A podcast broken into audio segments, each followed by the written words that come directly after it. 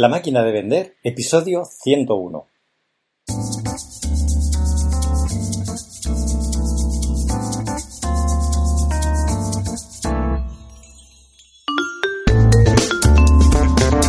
La máquina de vender, el podcast de neuromarketing y social neuroselling. Dirige y presenta Juan Antonio Narváez. Hola a todos y bienvenido a un nuevo capítulo de La máquina de vender. Ya hemos rebasado el capítulo 100 y estamos cerca de la temporada de verano de la máquina y lo que quiero que sepas que la máquina durante el mes de julio y durante todo el mes de agosto va a seguir acompañándote. Vamos, que no nos vamos de vacaciones, todo nuestro servicio queda operativo y estamos a tu disposición tanto el equipo dentro de nuestras formaciones, es más, eh, te aviso de que vamos a lanzar un grupo de, curso durante este verano. De lo que se trata es de que aproveches el verano, el mes de julio y agosto, para tomar ventaja a tu competencia. Mira, a partir del día 27, toma buena nota, 27 de julio, iniciamos una batería de cursos online sobre LinkedIn. A petición de nuestra audiencia, vamos a empezar por un primer curso que nos vamos a centrar en que conozcas con todo detalle la herramienta más potente de ventas que existe, que no es ni más ni menos que Sales Navigator. Mira, si quieres inscribirte en el curso, lo único que tienes que hacer es entrar en mi web, en juanantonionarvez.com, te vas al menú de servicios y en cursos verás ahí precisamente cursos de LinkedIn. Bueno, en la home, en la página de inicio, también verás en la primera parte, la parte superior, tres botones en la sección cursos y el primero es vender con LinkedIn. Ahí vas a poder encontrar el paquete de los cuatro cursos que componen este máster sobre LinkedIn. Si haces scroll por la pantalla, te encontrarás con LinkedIn Superior, el curso de Sales Navigator que inicia el próximo 27 de julio a las 4 de la tarde. Tiene una duración de 4 horas. Te voy a entregar un material didáctico potentísimo previamente al curso. Vamos, está compuesto por más de 3 horas de vídeo, apuntes, bueno, un montón de información, infografías. Y lo que vas a aprender son todos los comportamientos y protocolos sociales que tienes que tener en LinkedIn y por supuesto lo más importante, la potentísima herramienta de Sales Navigator y cómo utilizar también algunos procesos de automatización de tu proceso de compra. Para inscribirte en el curso lo único que tienes que es hacer clic en el botón de inscripción y ojo, una nota muy importante que para nuestros amigos de México también se pueden apuntar y de toda el área de Latinoamérica a este curso. Piensa que con el desfase horario ya lo hemos calculado que para los oyentes de la máquina de vender de México empezará el mismo día, por supuesto, 27 de julio, pero a las 9 de la mañana. Recuerda que el curso es totalmente en directo, es un curso online pero presencial. Insisto, el material te lo voy a entregar unos días antes para que ya llegues con las ideas totalmente claras a la formación de LinkedIn Superior para Sales Navigator. En el episodio de esta semana vamos a tocar un tema que durante los últimos 50 años ha sido bastante controvertido. Precisamente la nueva aportación de la neurociencia, la neurotecnología y el neuromarketing lo ha vuelto a sacar a la palestra y la verdad es que el tema de cerebro y venta subliminal da mucho, pero que mucho juego. Hace ya algunos años leía un artículo muy interesante en la revista American Science y la verdad es que pocas veces discrepan tanto la ciencia y la opinión pública como en el tema de los estímulos subliminales. Con esta expresión se designan, entre otros, las imágenes que muestran por un periodo de tiempo tan breve, vamos, se muestran por un periodo tan corto que no tenemos la conciencia de haberlas percibido. Y fíjate que este punto es importantísimo porque se utiliza muy mal, pero extremadamente mal, en nuestro vivir cotidiano el término subliminal. Porque si tú eres consciente mínimamente de la visión, de ese input, de ese elemento, deja de ser subliminal y no causa efecto. Con esta expresión de subliminal se designan, entre muchas cosas, las imágenes que se muestran por un periodo de, de tiempo tan breve, tan corto, que no tenemos conciencia de haberla percibido. aunque no superan el umbral de la, de la conciencia, dejan sus huellas en tu cerebro sin ser percibidos, pueden influir en tus decisiones. Muchos estrategas habilidosos emplean los efectos subliminales en campañas de publicidad o incluso en contiendas electorales. O por lo menos eso es lo que nos quieren hacer creer. Pero, como saben también muy bien los investigadores, la eficacia de los estímulos subliminales es mucho menos espectacular, aunque eso sí, es real, es cierta y además comprobable. El origen de la mala fama fue un, nefasto experimento, fue un análisis de mercado realizado por James Vicary en el año 1957 en la pantalla de un cine intercalaba repetidas veces por, muy, por un breve espacio de tiempo y sin que los espectadores lo captaran un anuncio comercial. Coma palomitas de maíz, beba Coca-Cola. Según el propio Vicari, el consumo de refrescos incrementó un 20% y el de palomitas un 60%. Unos años después, admitió que nunca había realizado tal experimento, sino que solo pretendía incrementar el volumen de ventas de su agencia de publicidad. Esto no consiguió, bueno, no impidió que se consolidara el mito de la manipulabilidad imperceptible de la conducta. Para decir toda la verdad, Vicari realizó el experimento en un cine y lo repitió con un grupo de periodistas interesados pero los números eran falsos. Y esto fue algo que él declaró años después, y de ahí la mala fama que tienen. Sin embargo, hoy por hoy la ciencia nos ha demostrado, y en eso nuestro viejo conocido, el doctor Zoega Ramsoy, tiene mucho, pero mucho que explicarte al respecto de los efectos subliminales. Así que, sin más dilación, empezamos. Una herramienta más para que tengas en tu caja de herramientas para que la tengas en cuenta cuando quieras realizar algún tipo de publicidad, la potencia que tienen los efectos subliminales. Hoy por hoy la neurociencia nos ha demostrado su efectividad y no es algo que nos podamos tomar a sorna, tómatelo en serio, investiga, trabaja y es lo que yo siempre recomiendo a mis alumnos. O sea, utiliza una prueba de error, introduce dentro de alguna de tus técnicas de venta algún efecto subliminal y realiza estudios comparativos con el mismo equipo comercial, diferentes comerciales, mismo producto, mismo tipo de clientes, si realmente tienen unos mejores ratios de conversión, si has utilizado o no un efecto subliminal.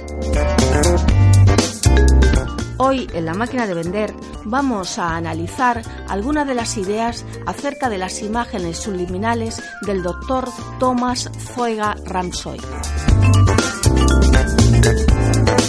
La primera pregunta que nos tenemos que hacer es si existe en la actualidad imágenes subliminales en la publicidad. Pues podemos decir que sí. La publicidad tampoco escapa al fenómeno del mensaje subliminal. El objetivo principal de muchos mensajes subliminales en plataformas eh, diferentes a la publicidad es debido a que no se puede hacer, vamos, de otra manera, ¿no? Es decir, como por ejemplo sucede con las empresas tabaqueras. También existen gran cantidad de, aficionados, ¿no? que han surgido en las últimas épocas, que están, vamos, a la caza y captura de, este tipo de publicidad, similar a lo que sucede con los buscadores de errores de Record en las películas. En los talleres que imparto para empresas trabajamos un apartado acerca de lo que es subliminal y no lo es. Es importante destacar este punto ya que el efecto subliminal se da cuando realmente el cliente no es consciente de la existencia del fenómeno. En el momento que lo es, deja de causar el efecto deseado, ya que la potencia estriba en que funciona solo en el nivel inconsciente. Si somos conscientes de su presencia, nuestro consciente se pone en guardia con los mismos elementos de protección que lo hace con la publicidad tradicional. Es evidente que el sector de la publicidad está experimentando un efecto en el que las técnicas tradicionales eh, están, vamos, demostrando que ya no funcionan, al igual que en el trabajo de los equipos comerciales.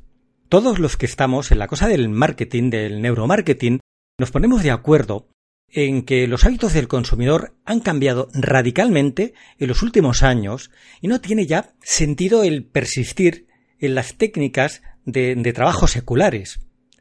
El cliente está saturado de impactos publicitarios tradicionales y esto ha creado una sensación de dolor frente a la publicidad. Vamos, yo mismo cambio casi de una forma automática de canal cuando amenazan el, vamos, con someterme con una batería de comerciales. Tienen que primar la originalidad, el buen humor y la proliferación de nuevas técnicas de marketing como las que vemos en los talleres para empresa y profesionales de la máquina de vender. El marketing de contenidos, el inbound marketing, el neuromarketing, etc. Podría seguir, vamos, con una lista interminable de técnicas para implementar en tu empresa. Conocerlas se hace imprescindible para dejar de maltratar a tu cliente. Aunque parece algo morbosa la utilización de elementos subliminales para influenciar a tu cliente, lo que tienes que plantearte es si es nocivo, por ejemplo, cuando recibes a un amigo en tu casa y te esfuerzas en intentar producir a través de una serie de medios una buena impresión en él, preparándole para que viva una experiencia agradable. La ética en neuromarketing es una disciplina que se suele impartir en todos los másters, vamos, casi como obligatoria. De todas maneras, me parece una pedantería suponer que tenemos tanto poder, vamos, como si fuera tan fácil atraer a nuestro cliente y someterlo, vamos, a nuestros designios. Si fuera así, y existiera esa herramienta, vamos, capaz de generar dicho efecto, seguro que no existirían decenas de miles de blogs y profesionales del marketing, del neuromarketing, devanándonos los sesos para conseguir un cliente más para tu empresa. El uso responsable del neuromarketing es una baza que no te puedes perder en un mercado donde cada día el conocer el cerebro de tu cliente se hace imprescindible para diseñar productos acorde con sus gustos y preferencias y poder hacer llegar tu mensaje. La publicidad subliminal no es más que un elemento más a introducir en tu estrategia, con lo que tan solo buscamos influir en una pequeña medida a que tu cliente tome una decisión, vamos, de una manera algo más eficaz. Voy a poner algunos ejemplos de mensajes que están en el borde de la subliminalidad ya que no se pueden considerar del todo subliminales, vamos, porque están expuestos constantemente a nuestra vista, pero que son bastante curiosos y divertidos. Recordáis que la semana pasada, ya en tips de neuromarketing, ¿no? hablamos del logotipo y de la flecha de FedEx.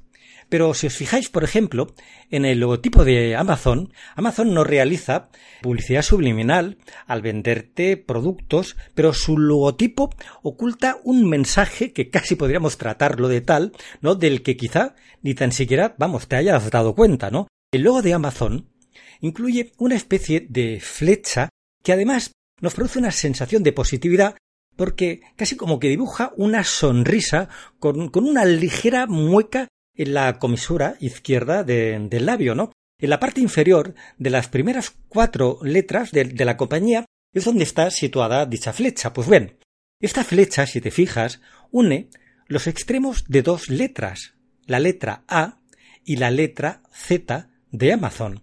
Vamos, algunas teorías sobre los mensajes subliminales afirman de que se trata de una forma de decir al cliente que en esta tienda podrá encontrar todo tipo de productos, vamos, desde la A a la Z.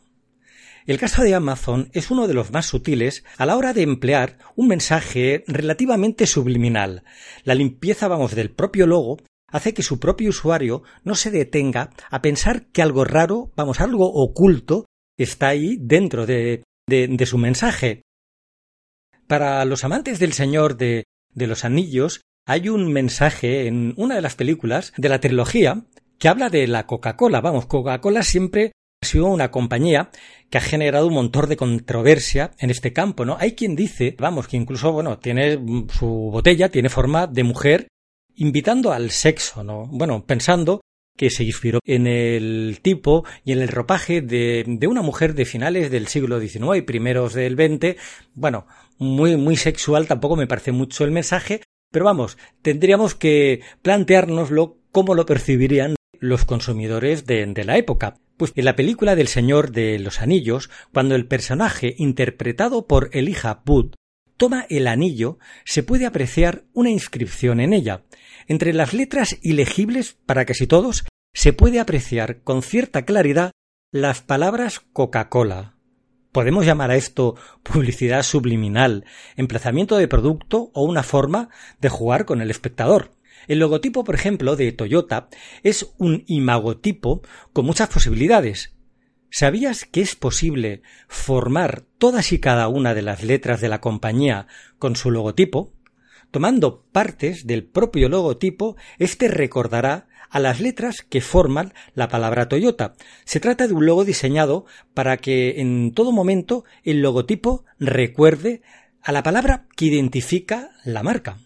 En el post de esta semana te voy a poner unas fotografías de todo lo que hemos, estado hablando con respecto de el anillo para que lo veáis el Señor de los Anillos y que vosotros mismos eh, decidáis si se pueden llegar a leer la palabra Coca-Cola y, por supuesto, del esquema, un detalle esquemático de la palabra Toyota conformando las cinco palabras del logotipo de la marca.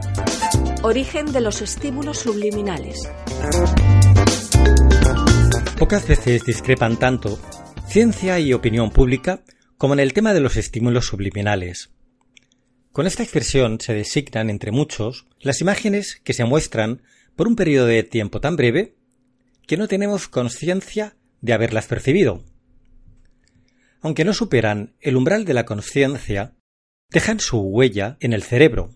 Sin ser percibidas, pueden influir en nuestras decisiones. Con estímulos que nadie percibe, se hacen campañas y se gana dinero. Los estrategas habilidosos las emplean en campañas de publicidad o en contiendas electorales. Pero, como saben los investigadores, la eficacia de dichos estímulos subliminales es mucho menos espectacular, aunque sí que es comprobable. Las técnicas subliminales se dieron a conocer por cierto experimento que el analista de mercado James Vicary realizó en el año 1957. En la pantalla de un cine intercalaba repetidas veces por breve tiempo y sin que los espectadores lo captaran, el anuncio comercial coma palomitas de maíz, beba Coca-Cola. Según el propio Vicari, el consumo del refresco se incrementó un 20% y el de palomitas nada menos que un 60%. Cinco años después, llegó a admitir que nunca había realizado tal experimento, sino que tan solo pretendía incrementar el volumen de ventas de su agencia de publicidad. Esto no impidió que se consolidara el mito de la manipulabilidad imperceptible de la conducta. A decir verdad, Vicari realizó el experimento en un cine y lo repitió con un grupo de periodistas interesados, pero los números eran falsos. El aparato ominoso que emite los breves e imperceptibles mensajes existe, es real, pero no lleva a cabo los resultados revolucionarios declarados. En el año 2007, transcurrido medio siglo del estudio, coma palomitas y beba Coca-Cola, Sim Brakin, experto comercial y terapeuta hipnótico, repitió el ensayo en un congreso de marketing en Estambul. Hizo publicidad con inserciones subliminales del producto inventado, Delta. Los 1.400 asistentes de la sala debían elegir, después de una exhibición de la película, entre este producto y otro producto llamado Teta. El 81% eligió Delta, pero no se realizó, como se requiere en los trabajos científicos, la habitual contraprueba, es decir, el mismo ensayo, si la inserción subliminal como muestra de contraste, y por ende faltaban esos resultados. Otro ejemplo reciente procede del ámbito de la política. A finales del año 2007 se sospechó que el candidato republicano a la presidencia de Estados Unidos, Mike Huckabee, había manipulado subliminalmente a los electores en una película comercial. La sospecha se basaba en una estantería blanca que aparecía detrás del político. Las faldas formaban, según la posición de la cámara y algo de imaginación, una cruz. Se le reprochó a Jukaki, ex predicador baptista, que pretendía unir en la percepción del público su imagen con el símbolo cristiano. Lo curioso es que aquí no encajaba mucho el término de subliminal. De hecho, la cruz con los estantes la podían ver en la pantalla nítidamente los espectadores durante bastante tiempo. ¿Qué es y no es un estímulo subliminal? Los científicos han establecido un preciso criterio temporal sobre qué puede considerarse inconsciente y qué se aleja de tal denominación. Por ejemplo, Si aparece en una pantalla la cifra 4 durante un segundo, entonces la percibimos conscientemente. Si se acorta el tiempo de aparición, se entra en una zona límite. Los probandos aseguran entonces no haber visto ningún número, cuando a pesar de esto se les deja tratar de adivinar si se les ha mostrado un número menor o mayor que 5, la mayoría acierta. Hablamos, pues, de un estímulo subliminal cuando los probandos solo aciertan por casualidad en una decisión de este tipo, mayor o menor que 5. Para ello la cifra no debe de aparecer en la pantalla más de 30 milisegundos. Además, se ha de enmascarar inmediatamente con una serie aleatoria de letras, por ejemplo. De lo contrario, la persistencia de la imagen en la retina se cuidará de que la impresión permanezca. Podemos decir que el mito de la sugestión subliminal tiene pues un soporte em, empírico comprobado. Estímulos de los que no tenemos conciencia desencadenan en el cerebro una reacción medible. Pero no se puede hablar de una manipulación profunda de nuestros juicios y decisiones. El miedo ante una influencia política oculta brotó en los Estados Unidos en el año 2000 cuando ciertos asesores de imagen intercalaron repetidas veces en un mensaje publicitario de la campaña electoral a favor de George W. Bush la palabra demócratas para dejar durante tres centésimas de segundo en la pantalla las últimas letras R-A-T-S ratas. Pero ¿podía la palabra peyorativa rata influir realmente en los electores?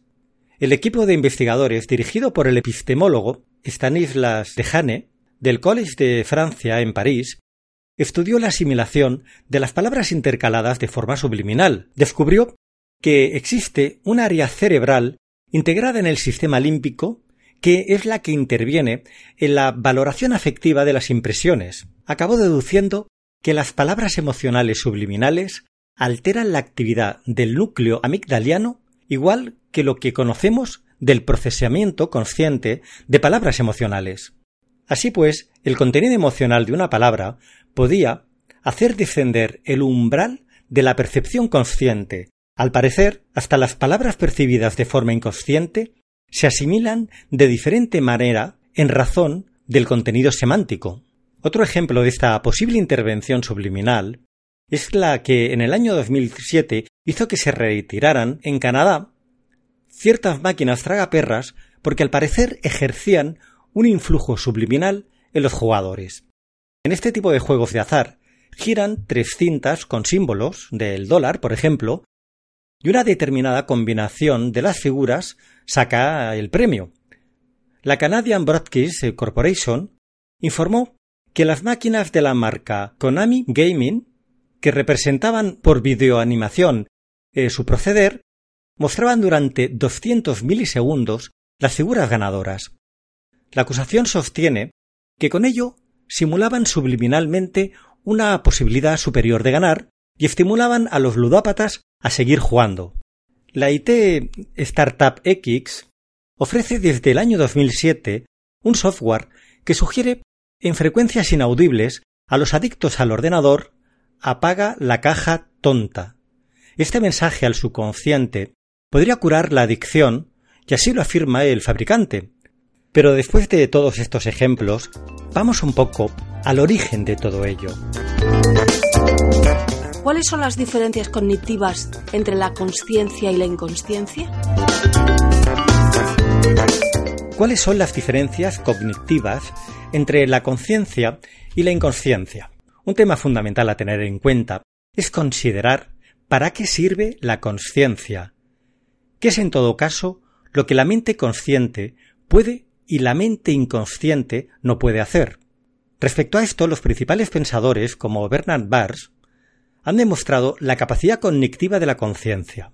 Ha llegado a resumir las diferencias de la siguiente manera, mediante la comparación, la conciencia con procesos controlados y la inconsciencia con los procesos automáticos. De esta descripción queda claro que la conciencia sirve para algo, los procesos conscientes son lentos y requieren esfuerzo, pero parecen muy flexibles y buenos para la solución de problemas en general Pensemos, eh, por ejemplo, en resolver un nuevo problema o generar una idea creativa.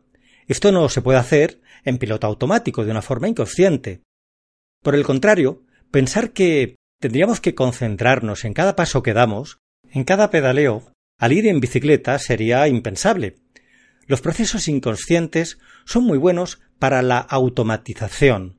Son procesos rápidos, procesos basados en reglas que necesitan un pequeño esfuerzo. Por otro lado, tales procesos son inflexibles. Cuando vamos en bicicleta y deseamos cambiar la ruta, activa y conscientemente cambiamos la ruta, o en el proceso inconsciente seguimos en la ruta tradicional. La conciencia es extremadamente importante para la resolución de problemas, la creatividad, el cambio de comportamiento, entre otros. Por el contrario, los procesos inconscientes y automáticos son muy buenos para aliviar nuestras mentes conscientes de las cosas tediosas y repetitivas. Podemos conducir largas distancias mientras pensamos en otras cosas, podemos caminar por el camino tendiendo una conversación profunda y filosófica, podemos masticar un sándwich sin tener que pensar en cada movimiento de la mandíbula. Los pilotos automáticos inconscientes de nuestro cerebro hacen nuestra vida mucho más sencilla.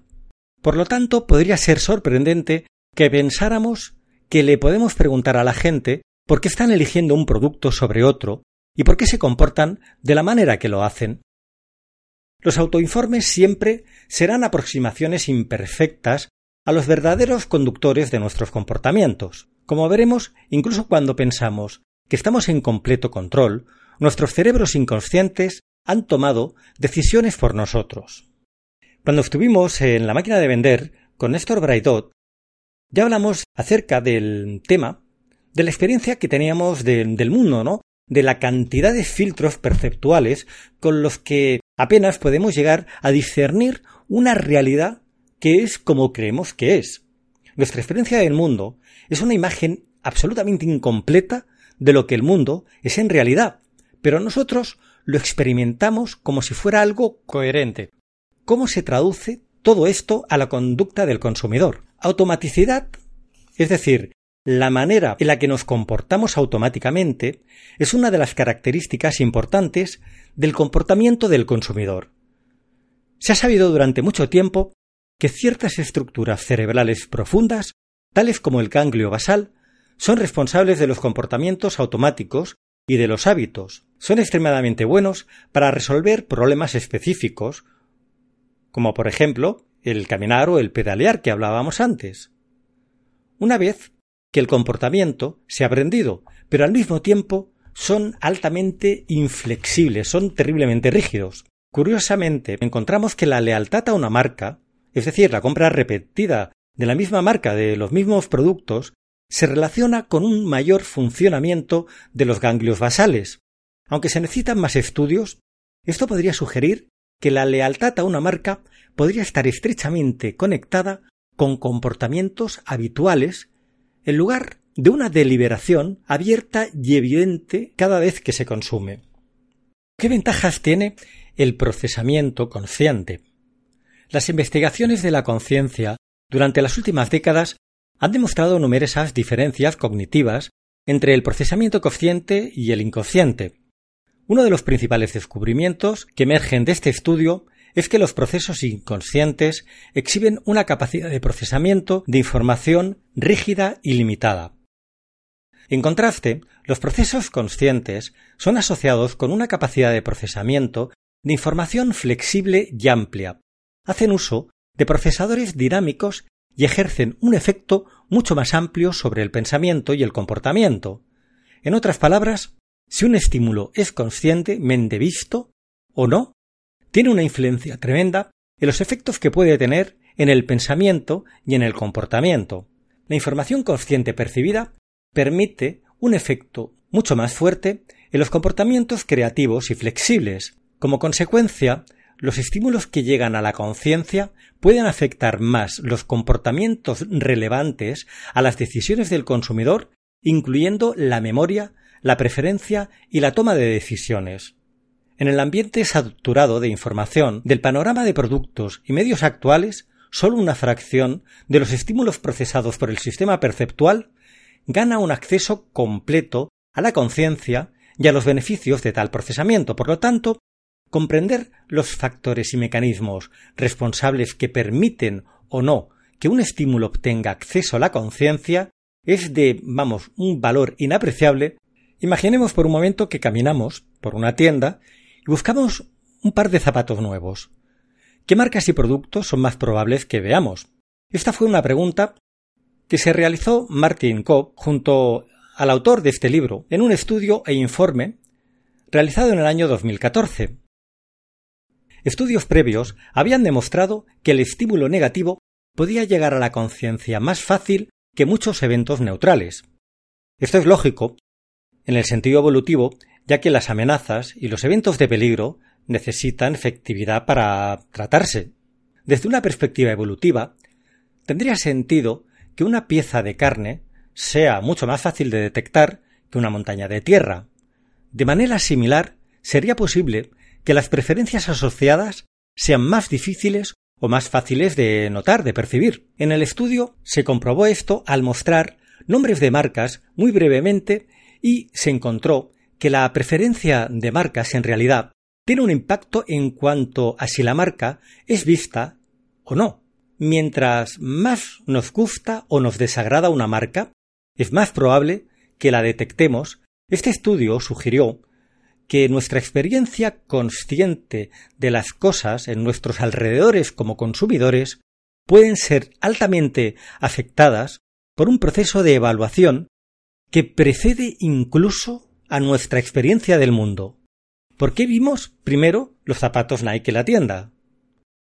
La probabilidad es que nuestro cerebro haya hecho un cálculo de valor rápido que afecte nuestra atención visual e incrementa la probabilidad de que veamos el producto e incluso aumenta la posibilidad de que vayamos a inspeccionar más y eventualmente lo compremos. De esta manera las marcas inyectan valor a nuestras experiencias mucho antes de que estemos conscientes incluso de tenerlas. ¿Es más influyente la publicidad cuando la captamos solo inconscientemente? Robert Heath, en su libro Seduciendo al subconsciente, publicado en el año 2012, argumenta que el efecto óptimo de la publicidad no es cuando estamos plenamente conscientes de ella, debido a una serie de defensas naturales que surgen cuando estamos conscientes de un anuncio, en contraposición a la publicidad de la que no estamos totalmente conscientes y que por lo tanto en ese momento nuestras defensas están más bajas. Como hemos visto a lo largo de todo este artículo, esta sugerencia tiene altas probabilidades de ser cierta y sugiere que el comportamiento del consumidor no es para nada un proceso serial, pensado y consciente, en el que podemos preguntar a la gente acerca de sus preferencias y compras esperadas. Tu cuerpo, nuestro cuerpo, tiene un presupuesto de energía. No puede gastar enormes cantidades de energía sin tomar por lo menos la misma cantidad. En general hay una enorme variación en la cantidad de energía que un cuerpo gasta cada día, pero una aproximación es que un hombre gasta alrededor de unas 2.900 calorías y una mujer unas 2.100. El cerebro ocupa alrededor del 2% del peso total corporal, pero se sabe, se ha medido que consume alrededor del 20% de la energía que necesita tu cuerpo. Por lo tanto, el cerebro tiene uno de los mayores porcentajes, ¿no? entre todos los órganos de tu cuerpo de consumo de energía. Se ha comprobado que el cerebro gasta mucha menos energía cuando funciona en modo inconsciente. Por lo tanto, el costo de estar consciente puede estar altamente relacionado con conocer las razones por las cuales las funciones inconscientes son tan importantes, la conciencia parece producir demandas de nuestro gasto de energía, ¿no? Y si tuviéramos que ser conscientes de cada paso individual en nuestro procesamiento de la información, tendríamos que utilizar muchísima más energía de la que el cuerpo podría llegar a generar. Los comportamientos inconscientes y automáticos usan mucha menos activación cerebral y por esta razón podríamos sugerir que los comportamientos de piloto automático demandan pues eso, muchos menos recursos y por lo tanto optimizan la eficiencia del uso de la energía. Mientras más eficiente es el procesamiento consciente, comparado con el procesamiento inconsciente, es más probable que se necesite usar el procesamiento consciente. Por el contrario, si una tarea determinada se puede resolver inconscientemente debido a las diferencias en el gasto de energía, el procesamiento inconsciente será una solución mucho más óptima en términos de costo. En comparación, el proceso consciente es costoso, pero también tiene un desempeño relativamente bueno. Sin embargo, con los tiempos los procesos inconscientes se hacen mucho mejores e incluso superiores para llevar a cabo una tarea y debido a su menor coste de energía, son más eficientes en la solución de la misma. Aprendizaje y el efecto de mera exposición de los estímulos subliminales. Podríamos hablar que existen dos etapas en el aprendizaje, ¿no? Para la etapa del aprendizaje temprano, la eficacia inconsciente es muy baja y la eficacia consciente es relativamente alta. Y para la etapa de una destreza o habilidad ya adquirida, la eficacia inconsciente se ha convertido, vamos, en imprescindible.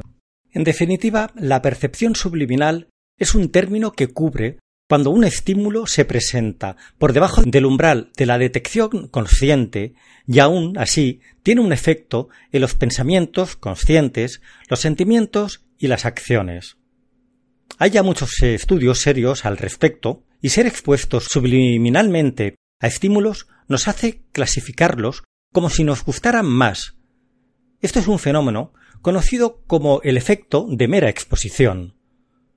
Estos estudios demuestran que los efectos subliminales en realidad sí que existen. La información que es procesada inconscientemente puede impactar nuestros pensamientos y nuestras elecciones. ¿Alguna vez hemos pensado en un problema, pero parecía no tener solución, solo para que de pronto la solución estallara dentro de nuestra mente, cuando estábamos haciendo además algo totalmente diferente? ¿O qué tal recordar el nombre de una persona solo cuando ya era demasiado tarde? Esto nos ha pasado a todos más de una vez. Desde hace tiempo, la investigación sobre la resolución de problemas ha reconocido el hecho de que los procesos inconscientes pueden ser sabios al punto que pueden procesar la información de una manera significativa que pueda dar respuestas a los problemas que pensaríamos que sólo la mente consciente podría hacerlo. La resolución de problemas, si bien no es la percepción subliminal, ¿no? Es una prueba de cómo los procesos y pensamientos de los cuales la mente consciente no está al tanto pueden continuar relativamente con tranquilidad, a menudo hasta que una solución aparece y muchas veces en el momento menos esperado. Los problemas tienen que ser conscientemente definidos, pero entonces pueden asumir una vida completamente inconsciente mientras que la persona está ocupada en otras cosas. El procesamiento inconsciente continuo y perseverante finalmente conduce a soluciones que una vez alcanzadas se abrirán, vamos, como magia en nuestra mente. Muy a menudo sabemos o escuchamos acerca de las grandes ideas que llegan justo después de haber dormido o en la ducha o que aparecen en alguna otra situación que nada tenía que ver con la búsqueda de esa solución, de esa idea. El sentido de agencia. ¿Somos propietarios del control de nuestra realidad? Y con todo esto, llegamos a la parte más importante del capítulo de esta semana, que sería el concepto del sentido de agencia. Quiero que oigas detenidamente este capítulo otra vez si lo necesitas y recuerda este concepto, el sentido de agencia. Lo que quiero que te quede claro, si después de seis meses de estar escuchando este podcast, una de las principales ideas que hago hincapié en los talleres que trabajo con empresa, con startups, con profesionales, es precisamente este concepto de que tenemos o creemos ficticiamente que tenemos el control de nuestra realidad. Esto, aplicado a tu entrevista de trabajo, te va a dar una nueva visión, vamos, como si todavía no lo tuvieras suficientemente claro, después de estar seis meses oyendo a la máquina de vender, que, que esa sensación de que tenemos nosotros el control, o que incluso cuando nuestro cliente está tomando una decisión de compra, tiene el control, es totalmente ficticia. Vamos, seguramente todos creemos que tenemos el control. Resulta que nuestro sentimiento de estar en control, también llamado el sentido de agencia, no es una garantía de que en realidad tengamos el control. En su lugar, mientras hay múltiples regiones cerebrales implicadas en nuestro sentido de agencia, los conductores reales de nuestras elecciones pueden generarse en lugares completamente diferentes. Nuestro sentimiento de estar en control puede ser una ilusión. En un eh, estudio realizado recientemente precisamente por, por el autor del libro de Introducción al Neuromarketing y Neurociencia del Consumidor, al que estamos dedicando el programa de hoy, realizado en el entorno de las finanzas, solicitó a los participantes que tomaran decisiones al comprar y vender acciones en el mercado de valores, mientras los precios de las mismas iban fluctuando. Sin que los participantes lo supieran, algunos ensayos fueron manipulados de modo que la compra de acciones que ellos hicieran se iría hacia arriba o hacia abajo, lo que lleva a una victoria o a una pérdida neta para el participante. Después de cada ensayo, los participantes reportaron cierto número de distintas medidas, incluyendo a qué punto sentían tener el control sobre el resultado final. Lo que se encontró fue muy emocionante, muy curioso. Primero, cuando tomamos la manipulación en cuenta, encontramos que en comparación con el resultado neutral, las ganancias de la bolsa de valores fueron asociadas con un autorreporte de control más alto. Y vimos que en los casos en los que el juego se había manipulado, para que los participantes ganaran, ellos reportaron incluso experiencias más amplias de control. Contrariamente, cuando el juego se manipuló para que su elección los llevara a una pérdida definitiva, reportaron incluso punteos más bajos de control en su autorreporte. Ninguno de los participantes detectó la manipulación del juego. Estos resultados sugieren muchas cosas acerca de nuestra experiencia del control o sentido de agencia. Vamos, cuando tomamos decisiones. La primera es que nuestro sentido de agencia depende del resultado que traigan nuestras decisiones. Y la segunda, cuando de hecho estamos en control, el efecto del resultado es incluso más fuerte, aunque no notemos el control agregado. La lesión del control es un fenómeno profundo en el comportamiento del consumidor. En realidad, la experiencia de control y el control real de la mente están totalmente disociados y no podemos tomar la palabra de una persona cuando dice que se siente en control o no como un indicador de que en realidad lo esté.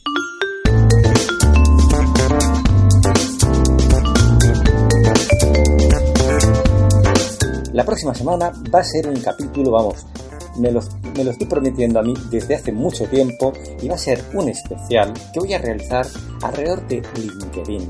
Mira, se va a convertir en un capítulo imprescindible totalmente en tu camino de social neuroselling, porque lo que vamos a hacer, fíjate que en muchos capítulos en los últimos meses hemos ido conociendo, explorando las herramientas que nos proporciona LinkedIn para comercializar nuestros productos. Y en las próximas semanas vamos a ver el primero, la próxima, va a ser un mega tutorial donde vamos a analizar con, vamos, una profundidad, con un grano pequeñísimo nuestra querida herramienta de LinkedIn en su nueva versión que se ha estado implementando en las últimas semanas. Vamos, un episodio totalmente imprescindible de la máquina de vender si quieres conocer en profundidad, si quieres conocer realmente tu herramienta mejor de trabajo que es LinkedIn. También en las próximas semanas te prometo otro episodio que este también va a ser en este camino totalmente imprescindible, que es que conozcas que este LinkedIn, nuestra querida amiga LinkedIn a veces es que no es demasiado clara a la hora de ordenar los distintos productos que pone a tu alcance, que te pone a tu disposición. Y lo que vamos es analizar la herramienta de LinkedIn Sales Solutions.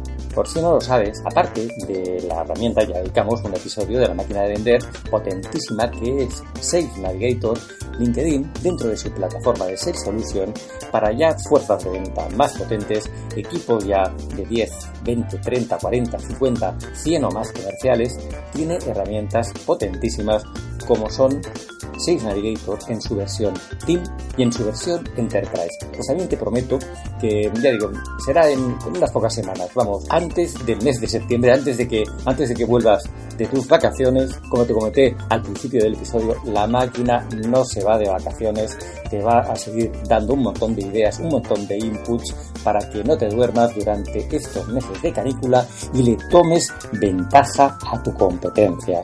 Ya está bien por hoy y como siempre, te deseo muchas ventas para esta semana y hasta el próximo lunes.